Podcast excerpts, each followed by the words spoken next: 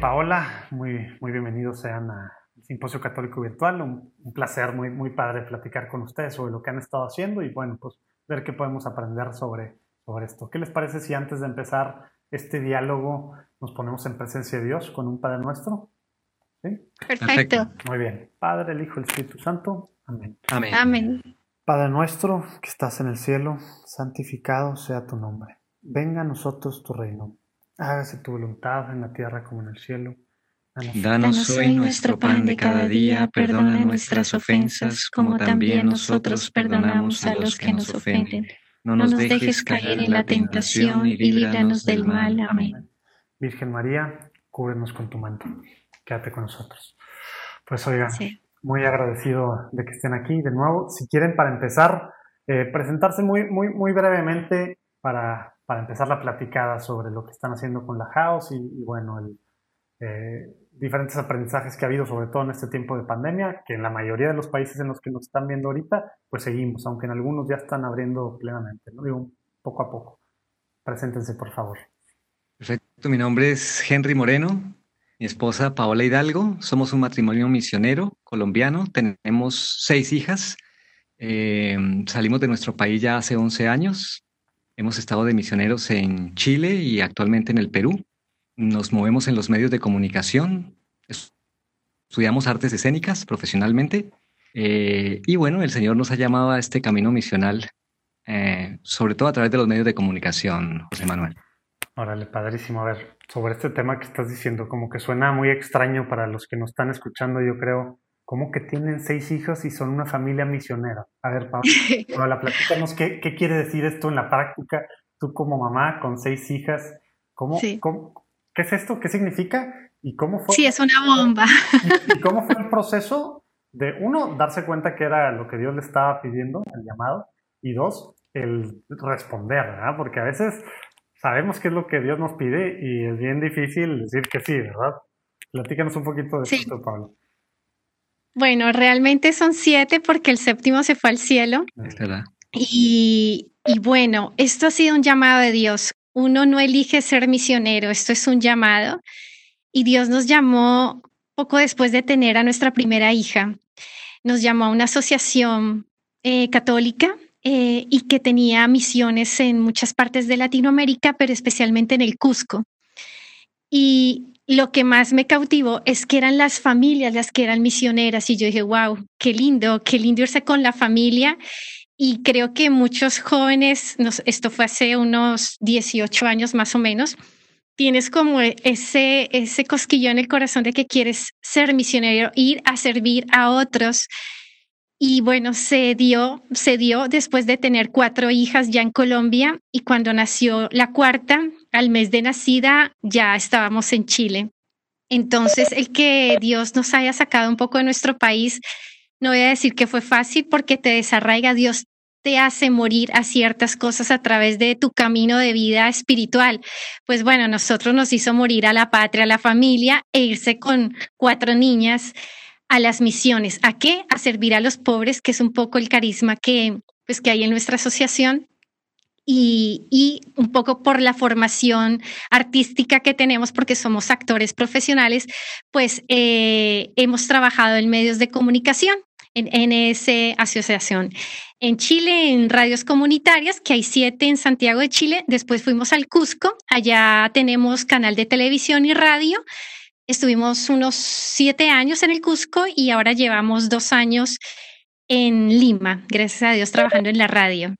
Oye, y suena, Dios, suena algo a lo mejor muy poco común en la iglesia de ahora, ¿verdad? Porque antes era muy normal estas familias misioneras.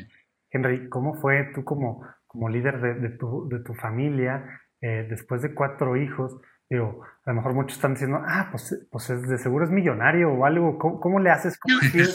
¿Cómo, decides, dejar todo para irte a, de misiones a otro país con cuatro hijas y luego todavía aventarte a tener otras dos, bueno, otros tres, que una está en, el cielo? ¿Cómo, es este proceso como, como el papá? Yo creo que hay, em, um, el Señor se, se vale de nosotros. Yo lo veo como en dos líneas. Primero, un poco por la formación artística que nosotros tenemos, que fue lo que Dios nos dio como don, somos un poco, como se dice en nuestro país, pata de perro, ¿no? Para donde nos digan, allá arrancamos. Así que eh, no nos la pensamos mucho, no que no fuéramos responsables, pero habíamos, y ahí está la otra línea, habíamos empezado a entender lo que es la providencia.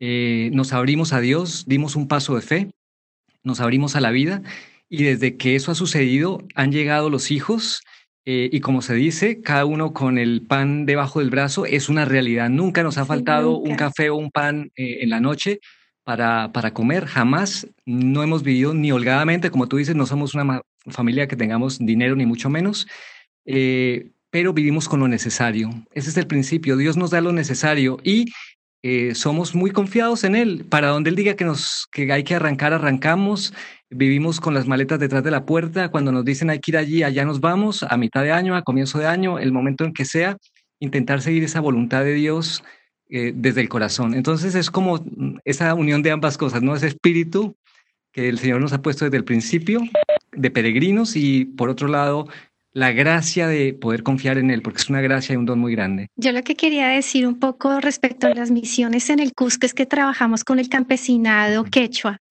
gente que es quechua hablante y la, la hora en que teníamos que evangelizarlos, porque allá cumplíamos una labor de catequesis, era después de las seis de la tarde, porque ellos bajan de sus chacras con sus llamas, con sus ovejas, y esa es la hora para estar en la capilla.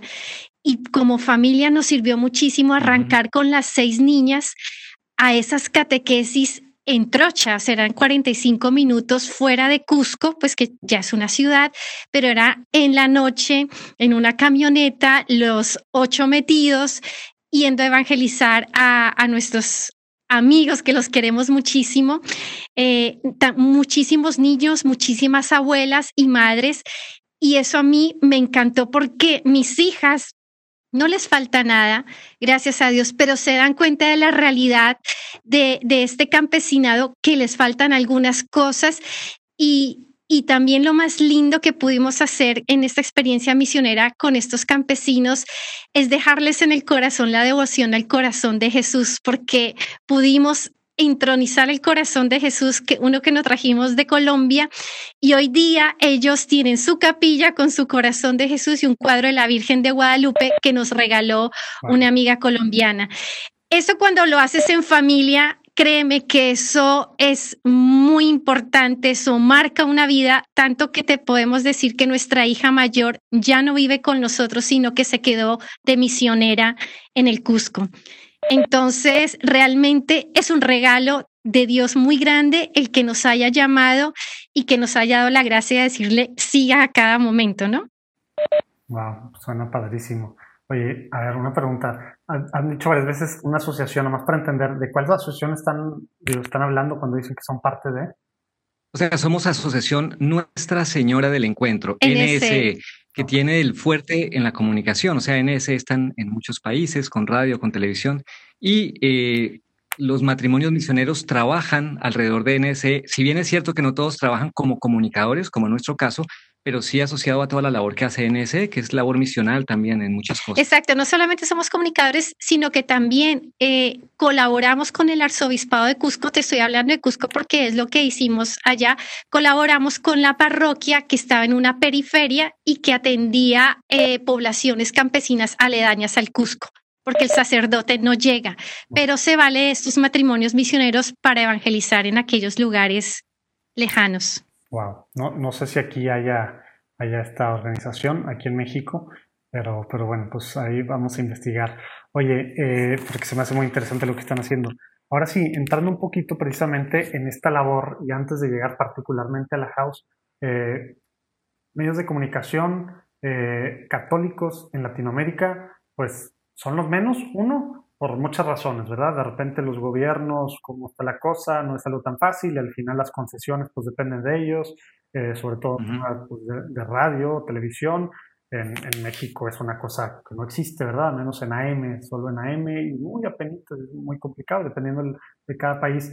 ¿Cómo es el, estar en, medios de comunicación católicos y usarlos para, para evangelizar? ¿Qué, ¿Qué, han aprendido en este tiempo? Digo, ya se evangelizan, forman, etcétera, ¿no? Pero, pero digamos, ¿qué es el estar en un medio de comunicación católico? ¿Cómo ha sido este proceso para ustedes? Esto ha sido un proceso muy, muy especial. Primero porque el medio de comunicación católico nuestro, nuestro eh, NSE, eh, no tiene pauta publicitaria. Como todas las obras que realiza la asociación, dependemos única y exclusivamente de la providencia. Eso, es, eso ha sido el, norte nuestro. Eh, así que la evangelización se realiza al 100% a través de los medios de comunicación, tanto de la radio como de la televisión y ahora por las redes. Entonces es una entrega de lleno, en ese sentido, un compromiso total de estar comunicando continuamente, eh, de estar comunicando esa fe que nos ha sido regalada, eh, el poder estar trabajando, o sea, que puedo decir que es además un gusto porque eh, esto ha sido a lo que nos ha traído Dios y estamos al 100% metidos en ello. Em, yo no sé, ¿tú qué opinas, Paulita? Yo lo que quería decir con respecto a la house es que la house es una idea que nace eh, pues dentro de NSE, pero que también ha sido un poco Henry el gestor de, de poner en, en la radio la casa. La casa ha dejado de ser el centro. Hoy en día son otros lugares el centro, pero ese hogar, ese calor de hogar, lamentablemente los niños hoy en día no lo están viviendo no están compartiendo con sus padres, no están siendo educados por sus padres, muchos ni ya viven con sus padres o el padre se ha alejado, los ha abandonado, en fin, la situación de familia hoy en día está en crisis y está rota. Entonces, con respecto a la house, quisiera decir, pues pongamos la house, la casa en la radio. El programa se divide en secciones que son las partes de la casa. A veces está la alcoba, está el comedor, está la sala. La sala la usamos cuando tenemos un invitado, está el patio cuando trabajamos con niños. Eh, en fin, están las secciones de la casa. El estudio. El estudio, la parte cultural del programa. El sillón, cuando tenemos cuentos del abuelo. Siempre tenemos el cuento del abuelo porque el Papa Francisco hace un llamado mucho que nos enfoquemos en los abuelos. Entonces el sillón es, un, es una sección que va sí o sí siempre. Y terminamos con el buzón, que son los reportes de sintonía o preguntas de nuestros amigos. Entonces sí que la house es ponerle a la gente, mire, la house debe ser para ti lo mejor de lo mejor.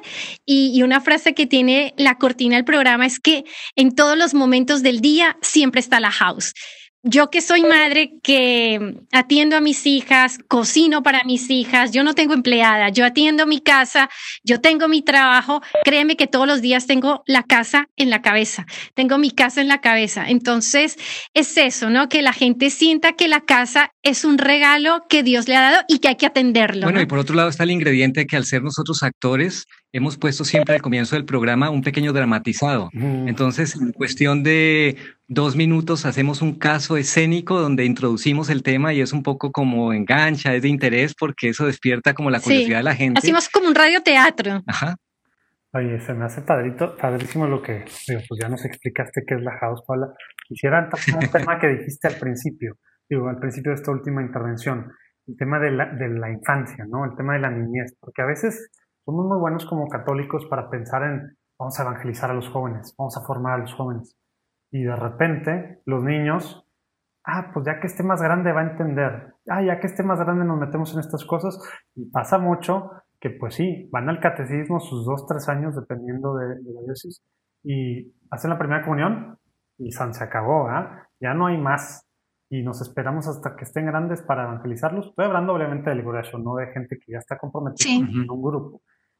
¿Por qué es importante? Platíqueme un poquito, ¿por qué es importante el tema de la niñez que nos tenemos de enfocar ahorita y sobre todo viendo los números reales, ¿verdad? No, no estoy hablando del censo, de que todos somos católicos en Latinoamérica, una gran, sino realmente de la gente comprometida, que va a la parroquia, que está involucrada en grupos, etcétera, etcétera. Eh, a ver, échense una afología de por qué si yo, todos los que estamos escuchando, viéndonos en este momento de todo el mundo, si no estamos poniéndole mucha atención a nuestros hijos desde ahorita, este, y a nuestros sobrinos o a nuestros nietos. Todos tenemos niños cercanos, ¿verdad? A lo mejor hay gente soltera que está oyendo que tiene todos a gente cercano, eh, a niños cercanos. ¿Por qué nos debe de preocupar sobremanera y ocupar sobre todo el tema de la niñez desde ahorita? Ya me eché mucho rollo en esto, pero tengo tantas ideas sobre esta cosa tan importante que es la niñez que, parece que no pelamos tanto. ¿Por qué es importante? Y regresamos a la house con esto, ¿no? Creo que es muy importante lo que mencionas. Yo parto diciendo, te voy a decir una tradición que nosotros tenemos, sobre todo los matrimonios de nuestra asociación. Nuestros hijos y hijas a, la edad de cuatro años están haciendo generalmente la primera comunión. Y lo hacen de acuerdo a lo que San Pío X dijo en algún momento. Él lo permitió y un documento donde habla de que es importante que lo reciban. Lo único que necesitan ellos saber es que allí está el cuerpo, la sangre, el alma y la divinidad de nuestro Señor. Y si ellos lo saben, qué mejor que un niño para recibir a Cristo. Yo creo que Cristo es contentísimo de recibir estar en un niño que es el alma más pura. Difícilmente lo vamos a poder recibir con más pureza después. Partiendo de este hecho, el niño está totalmente abierto al tema de la fe y si nosotros se lo hacemos de una manera natural, orgánica, si ellos nos acompañan a misa, yo sé que así hacen un lío, cuando uno tiene tantos hijos metemos bulla, sí, pero eso, es, eso vamos tomando medidas, se les va enseñando poco a poco, pero el Señor está muy agradado y ellos van aprendiendo de manera natural la fe. Lo mismo sucede en todo el ordinario de la casa, de eso tú puedes hablar, Paola, eh, cómo se les va enseñando las oraciones, cómo eh, esto va fluyendo de una manera natural. Mira, yo te voy a decir lo que le escuchaba el padre Andrés en las misas de bautizo en Cusco, que fuimos padrinos de bautizo de, muchos de muchos niños campesinos. Y él decía, la fe es una semilla que Dios pone en el alma de cada niño y le corresponde al papá y a la mamá regarla todos los días. A mí me parece que ahí está eh, lo esencial, todos los días. Es que no es, no me conformo con la misa de domingo, es todos los días. Y uno como mamá, sobre todo nosotras que decoramos el hogar, tenemos que que todo lo que yo tenga en mi hogar sea un medio que me lleve a Dios. El niño necesita imágenes, el niño es muy visual, pero el niño también es muy auditivo. Yo tengo hijas más auditivas que visuales. Al niño hay que contarle las parábolas de la Biblia, hay que leer la Biblia en la casa. Yo tengo imágenes de la Virgen en todos lados en mi casa y del corazón de Jesús. O sea, nada vano ni nada, eh, digamos, eh, trivial hay en mi casa. No ven, nosotros no tenemos televisión porque yo sé como mamá que la televisión es tóxica en la mayoría de sus programas, pero vemos películas, películas que yo primero examino y veo si es, eh, son aptas para mis hijas. Entonces yo creo que los papás somos los que tenemos que estar detrás de esa semilla hasta que se mueran. Me parece que esa es mi misión como mamá con mis hijas hasta que se mueran, estar yo detrás recordándoles siempre que Dios es el centro de sus vidas, después la familia y después el trabajo. Es como esa escala de valores. Y, Paulita, permítame que te interrumpa. Digamos, aparte del tema puramente espiritual y religioso, ahora que estamos en este tema de la pandemia, en que los niños ahora se están conectando con los colegios a recibir todas las cargas académicas y están tres y cuatro horas o más pegados a una computadora, una cosa que hemos podido hacer, por ejemplo, con Paola y que ha sido una cosa de iniciativa de ella, que es muy creativa en esto, es meter todo el tema de las humanidades que los colegios han dejado y formarlas. Paola se encarga por la mañana de hacer formación con ellas de humanidades aparte del colegio. Y eso es como un descorche para ellas, porque el resto lo van a recibir como información como quien mete en un cajón pero las humanidades son las que les ayuda a reflexionar, a pensar, a hacerse las preguntas, como decía Benedicto, dice, es que ya no nos hacemos, ¿no? ¿Quién soy yo? ¿De dónde vengo? Y un niño se pregunta eso y, y al niño se le dice la verdad y queda encantado con la verdad y le encanta. Mira, una cosa que está pasando con la pandemia y que todos eh, hemos sufrido es que las clases ahora son virtuales. Yo como mamá me di cuenta que es una medida de emergencia. Yo entiendo los colegios, sé que lo tienen que hacer para cumplir todos esos requisitos, pero los que estamos al otro lado de la compu y vemos a nuestros hijos delante de esa pantalla, sabemos que no están aprendiendo, no se están educando. Sé que estamos cumpliendo el requisito, pero yo veo a mis hijas y están súper aburridas. Y también estar tres horas delante de la pantalla, sé que les va a hacer daño físico porque sabemos que estas máquinas tienen su campo electromagnético que no ayudan y que producen males o enfermedades. Entonces, un poco lo que estamos, las menos malas clases son en la tarde y lo que yo estoy haciendo en la mañana mientras Henry está aquí en la radio trabajando es hacer momentos, ¿no? O actividades. Hay una muy linda esto no me lo inventé yo, obviamente, pero sí que lo encontré justo cuando empezó la cuarentena en Perú y es hacer libros vivos, es trabajar con los clásicos de la literatura y aprenderse de memoria el primer párrafo. Ya cada uno lo trabajará como quiera, pero yo les hago aprender el primer párrafo porque me doy cuenta que la memoria ya no se usa en los colegios solo para para aprenderse fórmulas químicas o la tabla, pero no, los niños ya han dejado de aprender poesía, literatura clásica, hoy en día se leen otros libros y se juega con la memoria, ¿no? Transcribimos, miramos ortografía, escuchamos al que está hablando.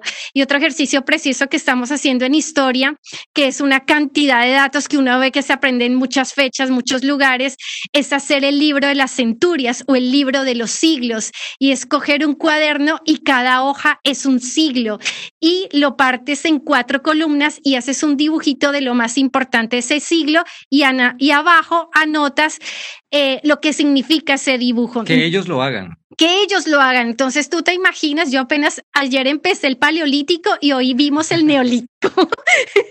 Entonces, cuando yo veo que la historia se puede enseñar de otra manera, yo veo a mis hijas vivas. Yo veo espíritus alegres y vivos y cuando las veo delante de la computadora las veo tremendamente aburridas y muertas. Si yo veo eso como mamá, yo digo, esto está mal, esto no es normal, yo tengo que hacer algo. Entonces, pues de alguna manera, eh, no sé, Dios me ha mandado unas herramientas para poderlas hacer y las estoy haciendo. y está padrísimo cómo se ve pues lo que te apasiona este tema, lo que ves que es que es súper importante, porque bueno, en esta pandemia también una realidad es que muchas, muchas mamás, muchos papás han dado muchas gracias por los maestros porque no saben qué hacer con sus hijos y no, nunca han estado, nunca se han metido con ellos, ¿no? Y digo, el tiempo ya se, se nos fue, pero quisiera justo de, esta, de este, pues ya dijiste varias de las cosas que estás haciendo, pero quisiera cerrar a ver si podemos con, con cosas que aprendimos ahorita en este tiempo para hacer iglesia doméstica, ¿verdad? Que pues me queda claro que es lo, pues, lo que ustedes buscan con sus seis hijas a través de la house para que otra gente pues lo viva en su casa. Pero, ¿qué creen tú que aprendimos ahora que debemos de seguir? Porque ya empezamos los próximos meses a regresar a una normalidad, cual sea que ella sea, la nueva normalidad.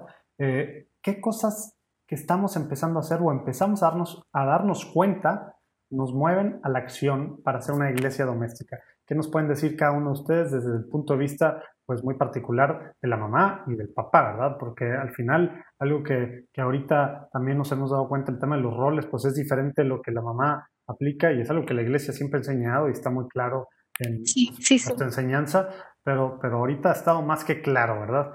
Entonces, cada uno, ¿qué nos puede decir sobre este tema? Tratando de, de cerrar su intervención de las cosas aprendidas con una idea concreta que le puedan dar, o práctica que le puedan dar a los que nos están escuchando. Todos tienen familia, ¿verdad? Pero a lo mejor algunos de los que tienen familia, eh, pues son, son, son, hijos, ¿no? Entonces, particularmente en este sentido, de con los hijos, ¿qué podemos empezar a hacer desde ahorita como mamá, como papá, eh, para realmente hacer una iglesia doméstica? Sí, hay jerarquía en la familia, el papá tiene un rol diferente de la mamá. A los papás les diría, eh, una vez que volvamos a esa normalidad, vamos a ver cómo es esa normalidad.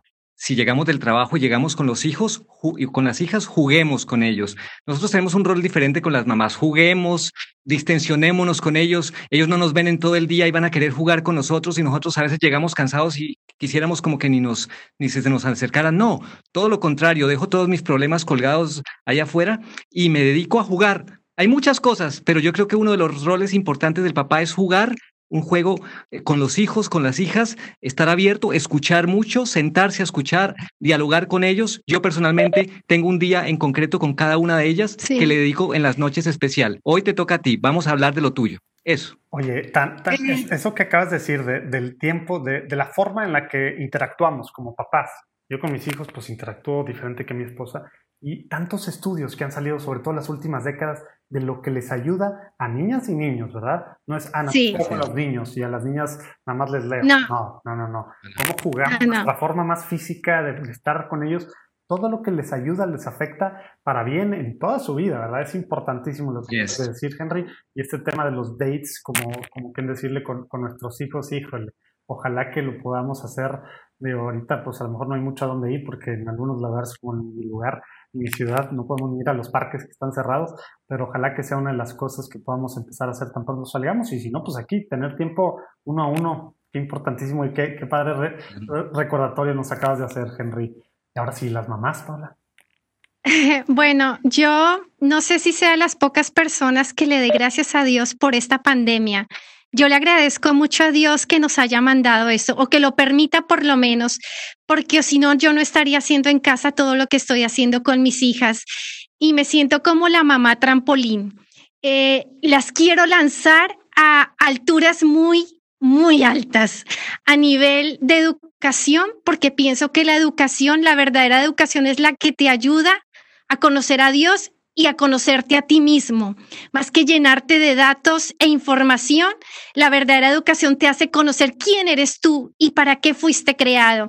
Y me parece que lo podemos descubrir de muchísimas maneras y es lo que intento hacer en la casa. Entonces, quiero elevarlas a esa altura a nivel intelectual, pero también a, nivel espiritual.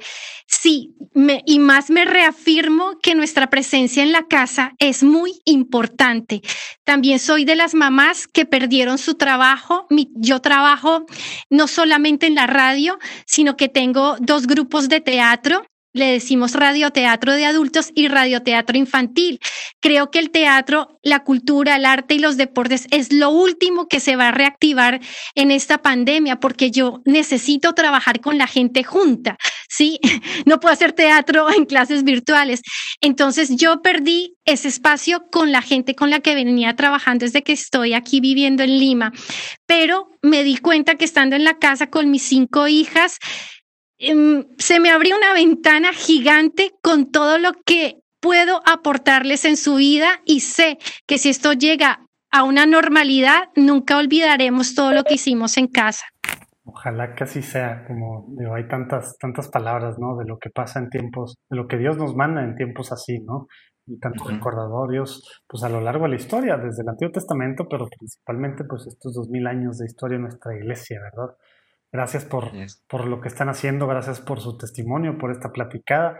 Y, pues bueno, de todos modos, aquí vienen las, las redes sociales de, de, la House para que vean ahorita que están en, pues estamos así, digo, no, ahorita, pues, pues siempre pueden conectarse a cualquier parte del mundo, ¿no? Para verlo también a través de las redes sociales. Ojalá que agarremos muchas de estas cosas para que se queden en nuestras familias, porque es pues al final lo más importante y ojalá que este tiempo nos haya servido para darnos cuenta de ello. Muchas gracias, Paola, Henry, por acompañarnos. Gracias a los que están viendo ahorita y en estos días del Simposio Católico Virtual. Dios los bendiga. Pues nos vamos a la próxima conferencia.